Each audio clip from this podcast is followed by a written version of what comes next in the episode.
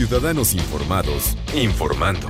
Este es el podcast de Iñaki Manero, 88.9 Noticias. Información que sirve. Tráfico y clima cada 15 minutos. Diciembre. Han de decir algunos diciembre me gustó para robarte, ¿no? Sí.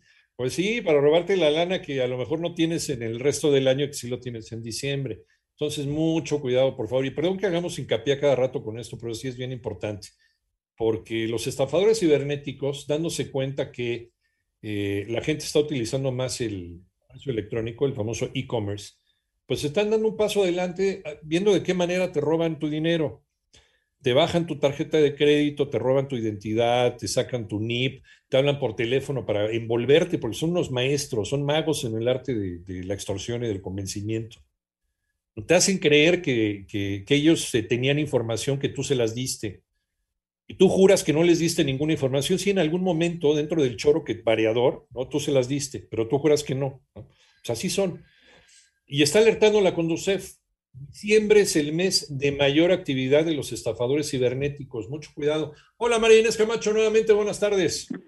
¿Qué tal, Iñaki? Muy buenas tardes. Buenas tardes también a tu auditorio. Bien lo dices, Iñaki, este mes de diciembre pues debido al pago pues de aguinaldo, las cajas de ahorro o si eres un buen trabajador, tuviste por ahí algún bono de pues de, de, productividad, bueno, pues la población tiene hoy un poco más de dinero Iñaki, sin embargo, bien lo señalas, también es la temporada del año en que los estafadores cibernéticos aumentan su actividad.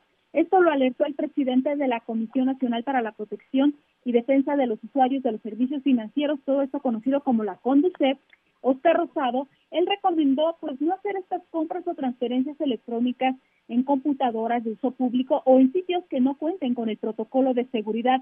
Ya sabemos el HTTPS, los puntos diagonal diagonal, así como este candado cerrado en la barra de direcciones.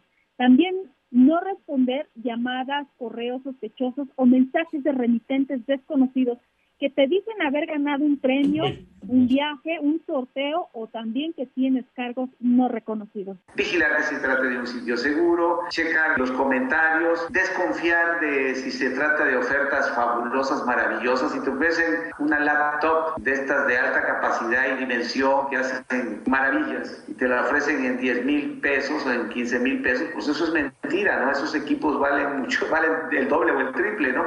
Entonces hay que desconfiar de las ofertas fabulosas. Y también, Iñaki, pide no compartir los datos, contraseñas, sobre todo las bancarias al realizar un pago, nunca perder de vista la terminal punto de venta y de esta forma evitar un doble cargo o que tu tarjeta sea clonada. Lo vamos a escuchar. Pero el momento en que te piden tu número de identificación personal, el NIP, y la clave de seguridad, los tres dígitos que están atrás del plástico al reverso, ahí es la señal inequívoca de que ese no, no estás interactuando con el banco, estás interactuando con un grupo delincuencial y va a hacerte víctima de un fraude. Estás comprometiendo tú mismo los datos. ¿Qué significa comprometer los datos? Es entregar la llave de tu casa para que entren los ladrones. Y bueno, ya por último, el presidente de Conducef agrega que esta, la, tarjeta, perdón, siempre debe ser eh, pues utilizada en sitios comerciales debidamente establecidos, guardar los comprobantes para posibles aclaraciones y recomienda que antes de tirar la, a la basura un voucher hay que destruirlo por completo, no permitir ayuda de extraños cuando estemos utilizando los cajeros automáticos. Iñaki es el panorama que yo te tengo. No, de acuerdo, muy puntual, Marinés. Efectivamente, hay gente que tira la basura, hace, hace rollito, hace bolita y tira la basura el papelito que te entrega el cajero automático. No lo hagan, porque eso es información preciosa para un estafador. Que ahí están viendo, aunque no les permita, aunque se supone que las reglas del banco no permitan que haya gente que no tiene nada que hacer en el banco y que estén ahí nada más pajareando, los hay, ahí están, ¿no? Aunque luego lo nieguen en algunos bancos y ven que alguien sacó, tienen un ojo de águila, pero impresionante. Entonces están, están viendo a ver cuánta lana sacas y el papelito que tiraste. En fin, ahí, para ellos es información. Entonces rómpelo, guárdalo, mételo en tu pantalón y después lo tiras ahí, lo rompes en tu casa sin mayor problema. Eso de dar el NIP, y tiene toda la razón del mundo. Cuando tú le das el NIP a alguien, efectivamente es eh, similar a quien le das las llaves de tu coche y la factura del coche. Ahí está firmada la factura y las llaves del coche. Es tuyo, llévatelo. Cuando les das el NIP a estos delincuentazos. O ahí están las llaves de mi casa, entra y roba lo que quieras. Sí, en esta temporada, nada más rápidamente, cuando nos llegan estos eh, mensajes, estos cajas, perdón, que pedimos con alguna, pues, algún regalo o que te llega algo, hay que destruir las, eh, las cajas, rayar muy bien los datos porque ahí viene nuestra dirección, datos personales que pueden servir también muy bien para los delincuentes. Entonces también destruir muy bien esa dirección con nuestros datos cuando nos llega un regalo en las cajas. Tanto los detectives como los delincuentes, en lo primero que buscan para conocer la identidad de una persona y empezar a armar algo es en la basura.